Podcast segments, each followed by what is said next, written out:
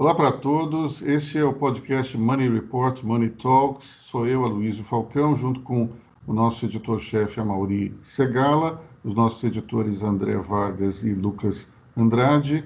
Vamos hoje discutir tudo que está em volta do coronavírus, porque, afinal de contas, a economia, a política, a sociedade, tudo está girando em torno da pandemia. E o principal assunto, talvez, dessa semana seja a substituição do Ministério da Saúde, sai Luiz Henrique Mandetta, entra Nelson Taixe, Nelson Taike, Nelson Teixe, Nelson Teike. Como é que se fala o nome desse novo ministro, afinal de contas, a Maurício Segada? Olha, eu, uh, eu, tenho dúvidas ainda, mas até a gente estava falando antes desse podcast que o pessoal está falando Taixe, né? Nelson Taixe. É, eu, eu, acho que vai acabar pegando o Nelson Taixe mesmo. Mas, Luiz, só interrompendo a Mauri, acho que nem o Bolsonaro sabe ainda como é o nome. Aliás, o primeiro nome. O Bolsonaro chamou ele de Rubens. Doutor Rubens. Doutor Rubens. Duas vezes. então, o Bolsonaro vai ter que aprender os dois, o nome e o sobrenome ainda, né? Se ele não sabe nem o primeiro nome, como será que ele vai dizer que é o sobrenome? Que já é difícil, né? Impossível. Enfim. É, bom, saiu, saiu Mandetta, é, a leitura que muita gente faz é, é, é, justamente de uma perda para o governo em função da, da grande popularidade do ministro da Saúde, mas, por outro lado, é, gostaria de ressaltar duas questões é, relacionadas à saída dele. A primeira é que fica realmente inviável a manutenção de um auxiliar direto do presidente que discorda é, frontalmente das orientações do mandatário, né? é, principalmente fazendo um tipo de, de é, briga virtual pela imprensa.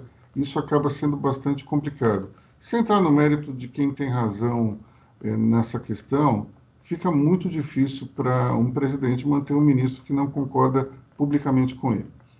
O segundo ponto é que não deixa de ser irônico que um ministro é, que foi deputado, portanto é político além de médico, tenha tido é, uma certa falta de traquejo é, na, no relacionamento com o presidente. Vamos também deixar barato esse, essa questão, porque Bolsonaro não deve ser o presidente mais fácil de lidar no mundo. Né? Talvez o Trump seja um presidente que ali rivalize em termos de, de relacionamento difícil, mas é, o, o, Bolsonaro não é um Fernando Henrique. Bolsonaro é uma pessoa cujo dia a dia deve ser bem desafiador para as pessoas que estão em torno dele.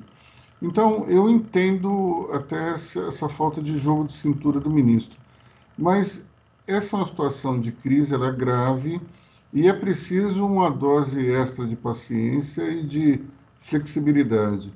Talvez, é, e a ironia esteja na, no fato de que Nelson Teich, que não é político, mas é médico, entrou com é, esse jogo de cintura que faltou a Mandetta. Então, é, imagino que, é, apesar desse, dessa maior diplomacia, percebe-se na primeira live que o presidente fez com o ministro que ele não, digamos, tem posições é, diferentes do, do, do, seu antecessor. É, tanto é que, na hora de falar sobre a droga cloroquina, é, o ministro não disse que era uma panaceia, foi muito discreto ao contradizer o que dizia o presidente. Num paper publicado no LinkedIn de Nelson Teich, a gente pode ler que ele concordava integralmente com a estratégia de isolamento social engendrada pelo ex-ministro Mandetta. Então, é, a gente vê o seguinte: existem diferenças na, na abordagem da crise. A estratégia de Taishi parece ser parecida com a de Mandetta. A diferença talvez esteja na condução do processo, na condução política desse processo. É, o novo ministro parece ser muito mais maleável na conversa com o presidente mas ele não saiu da posição científica. E outra coisa que me chamou a atenção na entrevista coletiva foi a afirmação de que a saúde e a economia não são coisas antagônicas e que se deve é, cogitar o momento do final desse isolamento social. Nós já estamos fazendo um mês aqui em São Paulo, a quarentena vai ser prorrogada um pouco mais, não se sabe ainda quanto tempo, daqui em questão de minutos saberemos, mas o fato é que já existe uma certa desobediência civil em relação ao isolamento social. Ontem fui ao supermercado à tarde e a Faria Lima estava com um trânsito praticamente normal. Então, isso prova que, em alguns aspectos, é, esse isolamento social ele tem uma data limite que não é exatamente dada pelo, pelo lado racional, mas sim pelo próprio comportamento da sociedade. Em algum momento isso faz água. Portanto, o ministro está correto em tentar antecipar esse movimento, até porque, por conta dele, nós podemos ter uma segunda onda de contágio, é, que seria algo extremamente ruim. Mas a leitura que eu faço, não sei se vocês concordam comigo, é de que ele não é um Osmar Terra, é um, é um ministro que tem uma visão parecida com a do seu antecessor, mas ao mesmo tempo ele consegue talvez ter um, um grau de, de diplomacia maior do que Mandetta e talvez isso seja importante até para dar um pouco mais de tranquilidade à equipe do Ministério da Saúde. É, Luiz, eu não, eu não, sobre essa, essa questão, eu não entendi a surpresa em relação à demissão do Bandetta, porque ele está demitido desde domingo, depois da entrevista para o Fantástico, né? Então eu não entendi a comoção da semana toda, ou de ontem especialmente. Ele já estava fora do governo desde domingo, pelo menos. Uh, sobre o Nelson Taixe, eu acho que ele acrescentou um elemento novo no, no, debate, na questão, que é a necessidade de realização de testes. O Mandetta não estava falando sobre isso, testes amplos para o maior número possível de pessoas. Eu acho isso muito importante, fundamental, embora ele não tenha detalhado como esses testes serão feitos, se será possível testar um número gigantesco de pessoas no Brasil, mas ele trouxe essa questão para o debate. Para a gente ter uma ideia de como é importante testar as pessoas, ontem nós demos uma nota, uma matéria sobre a Amazon, a Amazon vai testar os seus 600 mil funcionários, isso é impressionante. Ela vai construir um laboratório para testar os funcionários. Quer dizer, funcionar, isso é um caminho imediato para as pessoas retornarem ao trabalho. O cara, se ele testar, se ele, se ele não tem o coronavírus, ele volta a trabalhar. É o que a Amazon está planejando. A Emirates, no aeroporto de Dubai, só embarca, eh, a pessoa só embarca depois de ficar pronto o teste, eh, o teste dela. A Emirates também, com, com o apoio das autoridades de saúde, também está realizando, realizando testes nos passageiros que ficam prontos em 15 minutos. Então, isso que o ministro trouxe, eu acho muito importante que a gente passe, passe agora a discutir e debater também. Você tem toda a razão, até porque esse, essa fala ela foi alvo de algumas críticas, inclusive é, por comentaristas nas redes de televisão, afirmando que o ministro disse que a testagem, foi o termo que ele usou, maciça dos brasileiros era importantíssima, mas esses, comentários, esses comentaristas afirmaram que não era possível fazer isso por falta de material. Só que eu gostaria de fazer duas observações. A primeira, é, o capitalismo ele é ágil e, e, os empresários eles percebem rapidamente onde está é, o gargalo, onde está a oportunidade eu já detecto dentro da minha rede de relacionamento é, empresários que estão importando, encontraram fornecedores, estão importando quantidades gigantescas de testes aqui para o Brasil. Para você ter uma ideia, o pedido mínimo de importação desses testes é de 100 mil unidades. Mínimo. Portanto, isso mostra a capacidade rápida que o empresariado tem de, de perceber onde está é, um mercado é, emergente. É, segunda questão é que, além da, além da possibilidade do governo importar ou encontrar novos fornecedores, também existe a ação daqueles que querem comprar testes e doar para as entidades é, é, ou então para prefeituras e governos de estado. Portanto, eu não sei se essa escassez de testes ela vai durar muito tempo. A impressão que eu tive conversando com, com esses importadores é que o, o delay de entrega é de uma semana. Ou seja, hoje você encomenda 100 mil testes e daqui a uma semana esses testes estão entregues. Pode parecer estranho, mas aparentemente não é. Quando você imagina que todo o parque industrial chinês, que é gigantesco, pode ser, é, boa parte dele virado para a produção de testes, não sei se, se é, a gente vai ficar muito tempo sem poder fazer isso. Segundo, e ainda tem um aspecto de que, as, como você é, bem pontuou, Mauri, as empresas podem tomar a frente desse processo. Não precisam esperar o governo para fazer a testagem. A Amazon vai, vai fazer isso com 600 mil funcionários. É, nada impede, por exemplo, que grandes empregadores não façam isso. Um, uma pessoa que é afiliada ao grupo Agenda de Líderes de Money Report, por exemplo, tem uma operação com 15 mil funcionários. Ele já, já importou os testes pessoalmente, é, na pessoa física, inclusive. É, e vai fazer essa, vai aplicar esses testes nesses 15 mil colaboradores. Então, não me parece que a coisa está é, mal parada ou então ela vá ficar é, em compasso de espera durante muito tempo.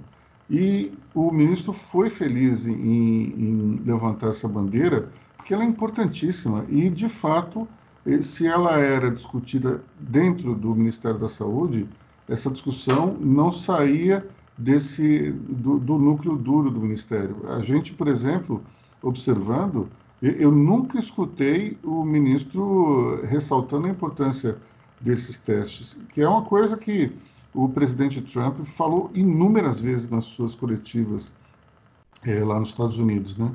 Então, é, concordo totalmente. Essa questão é importantíssima e talvez o, o, ministro Mandetta estivesse preso a um estado mental, emocional, que o deixou em antagonismo ao presidente e isso, de uma certa forma, o amarrou ali na hora de, de falar com a imprensa ou de se comunicar. O próprio fato dele ter dado aquela entrevista ao Fantástico no Palácio do Governo de Goiás era uma provocação claríssima. Eu, ali, sinceramente, eu não consegui entender a razão pela qual o ministro Mandetta fez isso. Porque ele poderia é, ter dado uma entrevista em qualquer outro lugar. Mas por que ele resolveu dar a entrevista naquele lugar? É, no, onde despacha o governador Ronaldo Caiado, que rompeu com o presidente Bolsonaro isso, sinceramente, eu não consigo entender. É, me, me faz crer que o, o, o ministro estava num estado emocional tão alterado que ou ele fez isso de propósito para ser demitido, ou então ele fez uma provocação sem, sem medir as consequências. Sinceramente, eu não sei qual é o lado é, a tomar aí nessa, nessa minha dúvida. O que, é que vocês acham?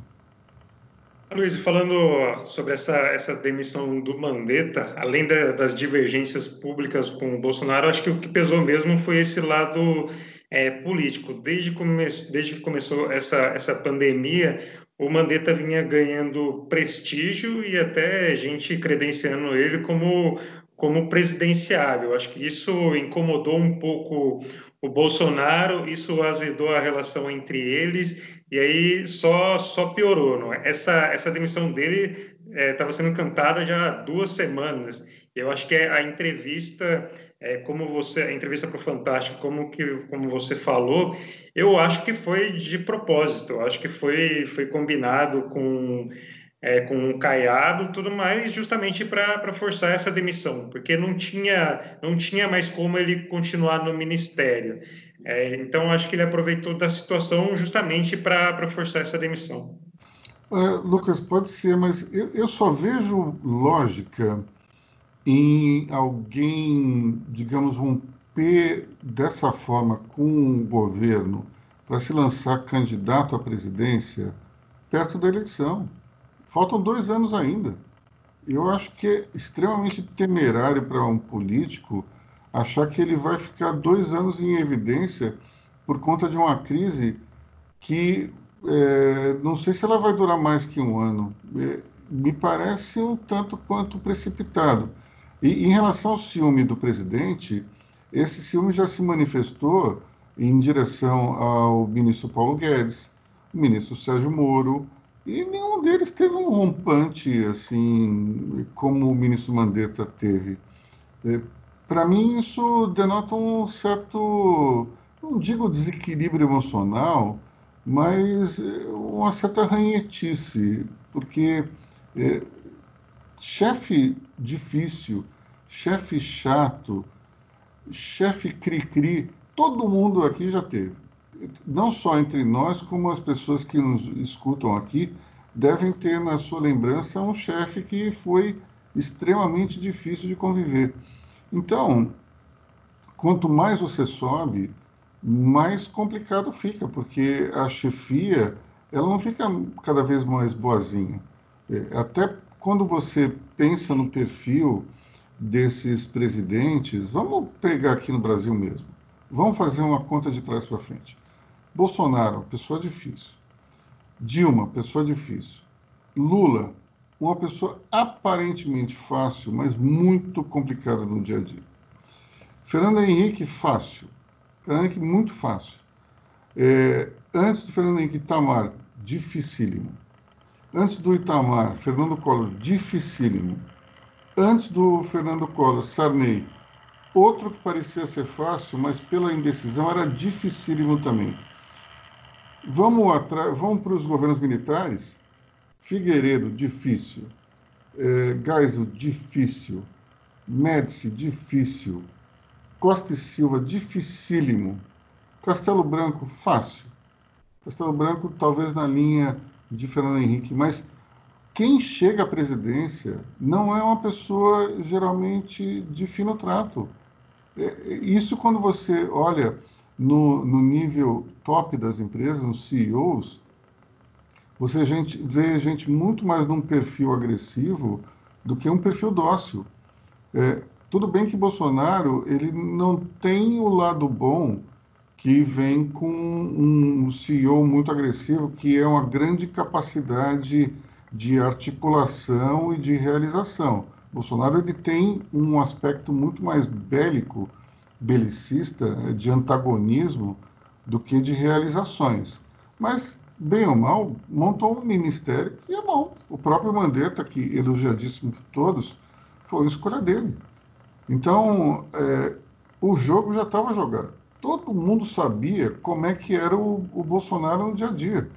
Aí o Mandetta ficou surpreso, porque ele ficava falando bem da cloroquina, que ele queria reabrir o comércio, qualquer pessoa com, com um nível de entendimento do mundo próximo do Forrest Gump saberia que o Bolsonaro é desse jeito. Enfim, é, me, me espanta no final de tudo isso a falta de, de jogo de cintura. É, só pode ter um interesse político mesmo por trás disso, que é se lançar a candidato é, alguma coisa, mas Vamos lá, muito cedo para isso. Perigoso. Eu, pelo menos, acredito assim.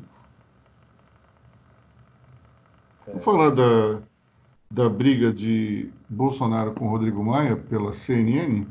Acabou não tendo grande repercussão na imprensa, né? Eu acho que o Estadão botou na manchete, é, junto com a demissão do Mandetta, viam as notas ali na Folha, o Globo ignorou, o que, é que vocês acharam? Bom, acho que em primeiro lugar foi o discurso mais, a entrevista mais violenta do Bolsonaro contra o Rodrigo Maia, né? Eu não lembro de outra. Né? O esgarçamento chegou num nível aí assustador. É, eu acho isso muito ruim, na verdade, né? É, qual é a chance agora de, de, do governo Bolsonaro aprovar uma pauta no Congresso? Depois de você com esse nível de tensão entre os dois? É muito complicado, né? E uh, eu não estou defendendo nenhum dos lados aqui, né? Eu acho que Rodrigo Maia também provoca o presidente, o presidente também provoca. Isso, na verdade, é ruim para o Brasil, né? E, e essa tensão, ela acaba alimentando um discurso muito perigoso nas redes sociais daquela turma que prega o, o, um radicalismo maior do governo. Uh, isso é muito ruim para o Brasil. É, acho que o, o Rodrigo Maia, uh, o grande feito dele nessa questão foi não ter entrado de cabeça na discussão. Quer dizer, ele, ele, ele ao mesmo tempo ele tirou o corpo fora, né? e isso já é o suficiente pelo lado do Bolsonaro manter a temperatura alta.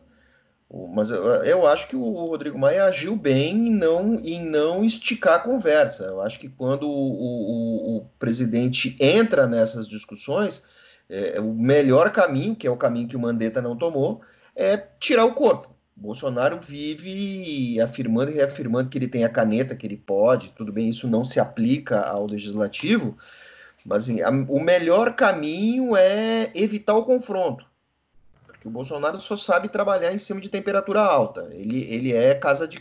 Né? Ele trabalha com a pressão o tempo todo. Melhor coisa foi, foi o Maia tirar, tirar o corpo fora, na, na medida do possível, e eventualmente tudo que o Rodrigo Maia aprovar ou conseguir colocar na pauta ou não, tudo vai ter, uh, tudo vai ser analisado por esse filtro.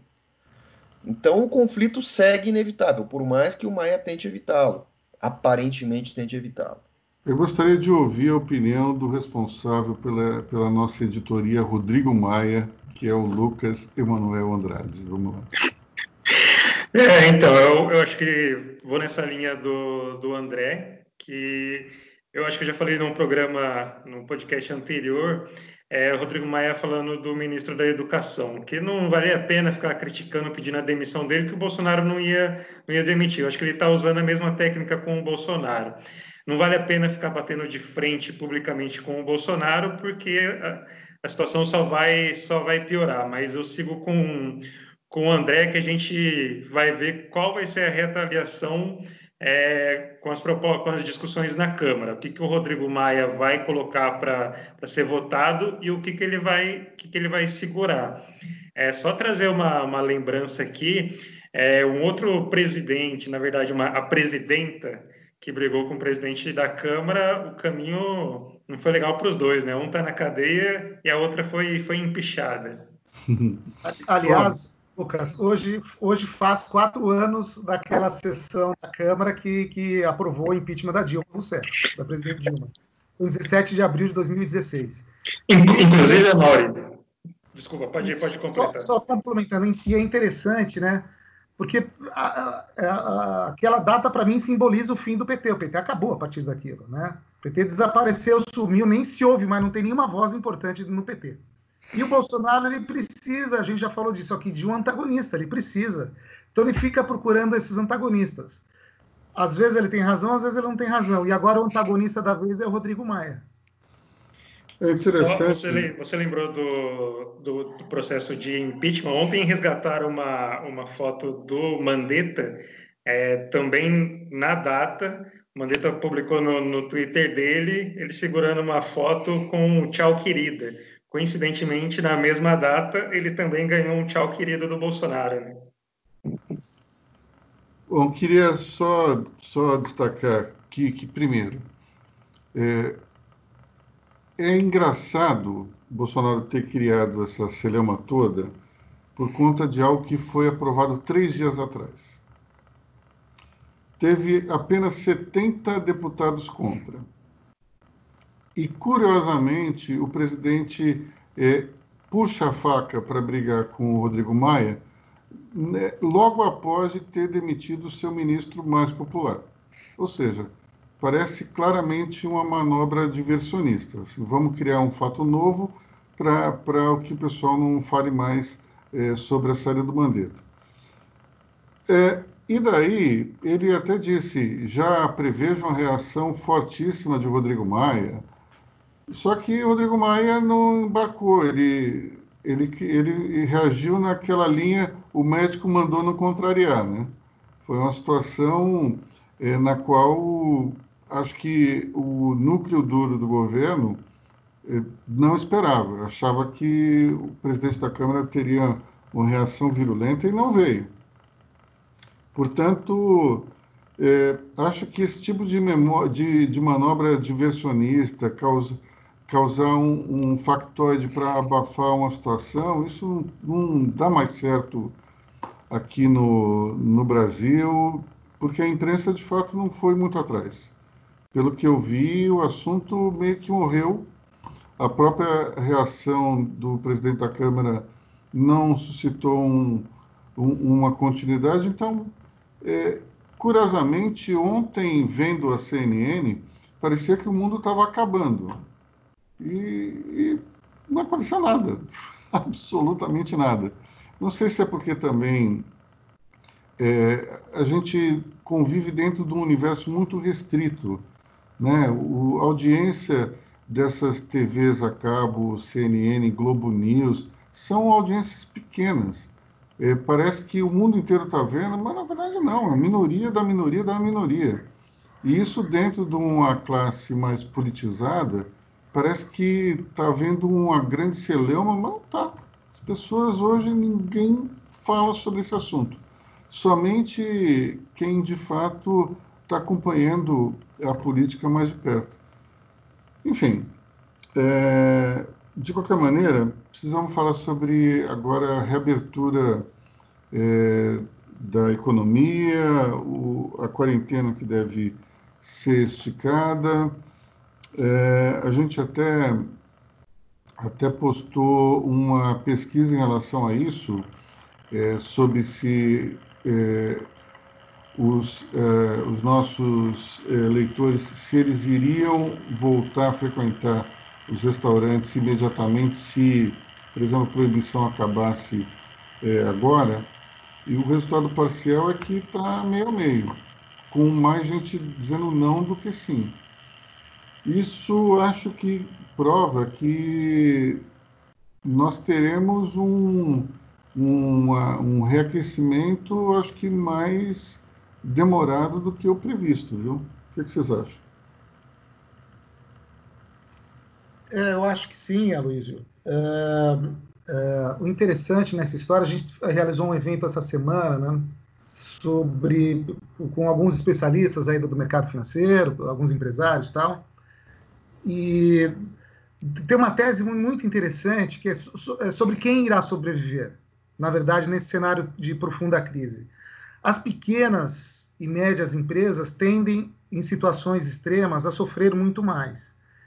E a, a história mostra que os, as grandes empresas acabam sobrevivendo e, inclusive, elas acabam se tornando mais fortes depois de uma grande crise.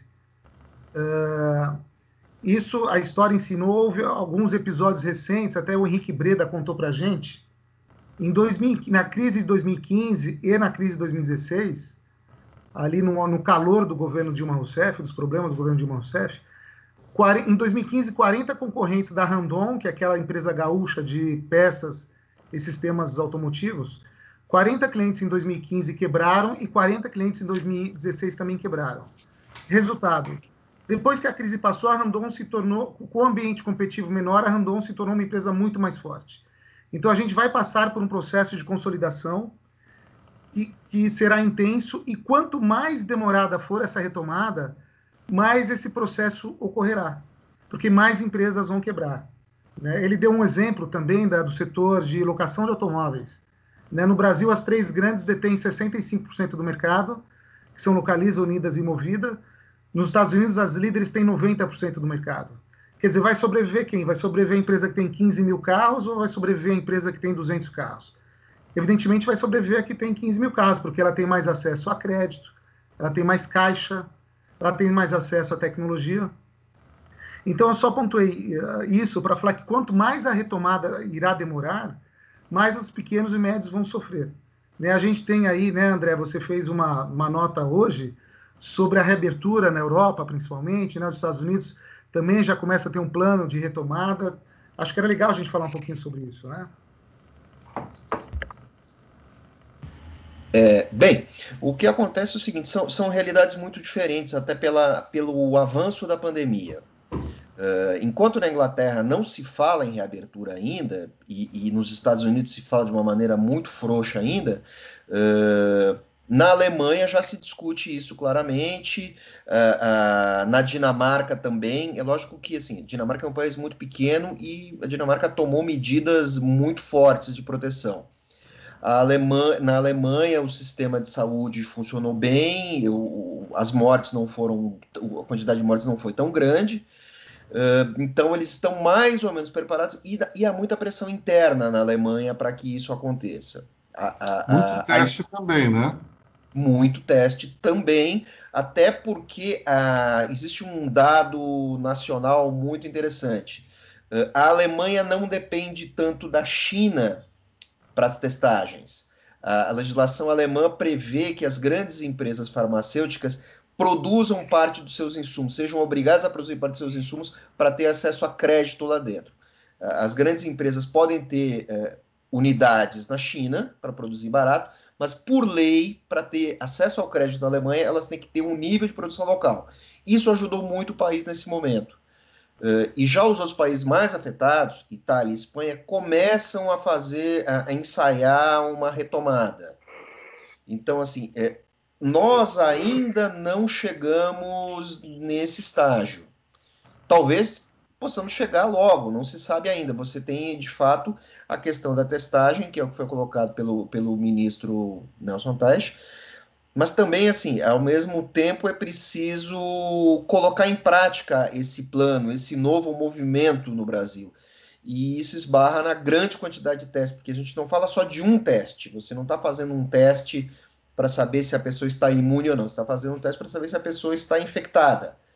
E o teste para ser infectado ele é sempre um recorte do passado, porque você pode fazer o teste ali e uma hora depois você pode estar infectado. Então, os testes vão ter que ser feitos e refeitos, que é o que a Coreia do Sul começou a fazer, mas ainda são, são países muito pequenos, com população muito pequena, muito restrita. Então, assim, o Brasil vai ter que negociar isso, vai ter que achar. Basicamente, o Brasil vai ter que achar uma solução própria para isso. Mas eu acho que, é, no mínimo, em 30 dias, em 30 dias a coisa já começa a ficar um pouco mais clara para a gente. Agora tem a questão também do teste revelar quem está imune ou não, né? Que são aqueles que foram contaminados e acabaram se curando, né? Esse é um ponto importante porque são pessoas que podem, em tese, ser, ser liberadas para o trabalho. Só que existe uma outra questão aí. É, é, isso eu tenho acompanhado bastante esse, esse, esse lado da, da pandemia. Uh, existe é, na Coreia já foram localizadas mais de quase 40 pessoas que passaram, pela, sofreram com o Covid e estão reinfectados, porém estão assintomáticos. Ou seja, é, essas pessoas fun podem funcionar como disseminadores da doença. É, o, é o, como o antigo caso da Mary Tifoid nos Estados Unidos, que era uma, era uma, uma cozinheira que foi infectada por uma febre tifoide era assintomática e ela infectava todo mundo que estava perto dela. Ela teve uma vida trágica, morreu num asilo isolada. Então, assim, é, é, não se sabe ainda como lidar com esses casos. É lógico que é esses reinfectados assintomáticos, eles são, provavelmente, eles são é, um número muito pequeno. Certo? Então, assim, você tem. É, a gente está lidando com, com questões muito novas e as coisas estão mudando muito rapidamente. Isso é, é cria, cria uma incerteza no horizonte. Mas esse dado não pode ser desprezado. É verdade, mas é interessante. O, a Coreia é um país no qual teve um, um, número de testes muito, muito grande. Por isso, até que você teve uma curva enorme no crescimento de casos confirmados e uma curva relativamente baixa em termos de mortes, né? É, ou seja, o, esse descolamento se dá pelo fato de que houve uma testagem muito grande. É, até por isso, talvez a Coreia seja um, um laboratório para mostrar é, alguns casos que não estão ocorrendo nos demais países. O grande problema dessa pandemia é que a gente não consegue localizar exatamente é, onde está a lógica. Por exemplo, o Brasil tem um número de casos que, embora todo mundo é, esteja realmente preocupado com, com o volume de mortes, mas é um número muito menor do que se estimava em função do que, se, do que aconteceu nos Estados Unidos, na, na Europa. Agora, por outro lado, tem um número de fatalidades muito significativo fora do grupo de risco. Então, existe alguma. Esse, esse vírus ele tem algum efeito no perfil genético da população que é, varia de país para país, de etnia para etnia. É um negócio que ainda não. A ciência não encontrou a lógica, mas que deve existir um padrão, deve. Então, é, essa questão aí da Coreia, ela é preocupante, mas pelo fato de ter um número muito pequeno ainda, eu não sei se ela é, é uma exceção, se ela é uma regra, se é algo relacionado ao tipo de teste, se de fato um reinfectado ele, ele tem é, essa capacidade de, de transmitir. Sinceramente, nós estamos num momento muito é, curioso. Quanto mais se sabe a respeito do vírus, menos se sabe, porque surgem várias hipóteses, várias perguntas. É, é um caso muito diferente do H1N1, ao contrário do que dizia o ministro, ex-ministro Osmar Terra, que não tem absolutamente nada a ver. Tem, um, tem uma capacidade de disseminação muito mais forte, tem essa questão se tem uma recontaminação ou não, é, porque em alguns países você tem um, um comportamento diferente de outros. Estavam é, falando da, da BCG, né, e que aqui no Brasil, como é obrigatório, nós teríamos mais imunização. Só que quando você vê, por exemplo, na França, França a BCG foi obrigatória até 2007 foi de 1950 a 2007. Então, em tese, três quartos da população estariam com um perfil semelhante ao do Brasil. Só que o número de vítimas é enorme. Do, quando você compara as populações, né, o, o tamanho, é, o volume de cidadãos na França é, comparado com o Brasil, você tem um número que lá a penetração da doença foi muito maior. Então, sinceramente, é aquela coisa da filosofia, né? só sei que nada sei, porque está cada vez mais difícil, pessoal. Bom, é, para a gente encerrar, Bolsa teve uma recuperação essa semana, né? Isso, exato. A Bolsa vem aí numa toada uh, relativamente boa, positiva, né? evidentemente com algumas quedas ainda no caminho, mas o mercado tem se animado aí com a expectativa de reabertura, de, de extensão aí da, do isolamento social e o, o, o, mercado também acabou se animando com os resultados não tão negativos assim uh, de alguns indicadores econômicos na China. Uh, uh, o PIB chinês no, no primeiro trimestre caiu 6,8%, é uma barbaridade, é o pior resultado desde 92, mas algumas projeções imaginavam que essa queda seria de 24%. Ou seja, o monstro é feio, mas ele não é tão grande assim, né? ele não é tão uh, violento assim. Uh, a mensagem que, que, esse resultado, os primeiros resultados já de abril na China, da, de produção industrial, de varejo, já mostram uma, uma forte retomada. Então, a situação é muito difícil ainda, mas há alguma luz no horizonte. Mas a gente pode já dizer que o time frame é de seis meses, né? entre o início da, da crise e o, o, começo da recuperação. Se perdem seis meses nesse processo, né? Exatamente, é, é por aí mesmo. Agora tem um, tem um dado curioso. Eu vi uma, eu, a, o mercado de luxo na China nessa semana foi melhor, foi a melhor semana para o mercado de luxo na China da história as pessoas estavam sedentas por gastar. Então, você vê que interessante aí, né? É, vai, vai, que a, retomada seja mais rápida do que as pessoas projetam, do que os especialistas projetam. É como você falou, Luiz, na verdade ninguém sabe como será. Mas eh, tem, tem, uma, tem ali um comportamento interessante nesse, nessa, nessa hum, volta às compras de produtos mais caros, que é a indulgência, né?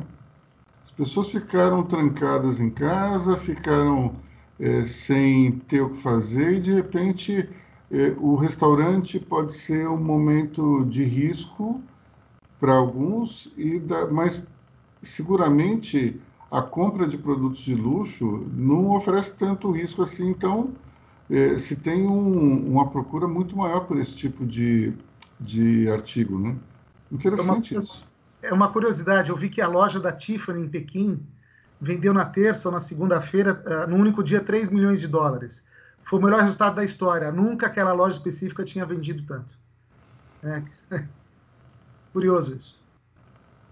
Bom, vamos ver como é que vai acontecer, como é que essa retomada é, vai, vai se dar aqui no Brasil, especialmente em São Paulo, mas o que eu percebo é que nós teremos uma, apesar da, da extensão da quarentena, é, haverá problemas para manter as pessoas em casa. Eu, eu percebo, sim, ao, ao andar pela rua que ninguém, não é ninguém, mas está havendo uma desobediência sistemática e que é, o próprio próprio depoimento do Ricardo Roldão, que é CEO da Roldão Atacadista, ele é ciclista e ele sai todo dia para pedalar e passa pela zona norte da cidade. Ele diz que na zona norte o, o, a circulação de pessoas é muito maior do que é, na zona sul, por exemplo. Então, tem a impressão que teremos problemas é, em relação à manutenção da quarentena, apesar dos esforços do governador João Dória nesse sentido. Bom, pessoal, acho que por hoje é só, né? Vamos ficar por aqui, já estamos com quase 50 minutos de, de podcast e voltaremos semana que vem, evidentemente falando de mais questões políticas e econômicas que giram em torno do coronavírus. É, então, obrigado, Mauri, obrigado, André, obrigado, Lucas, e até semana que vem, né? Tchau, até semana que vem. Tchau, tchau. Tchau.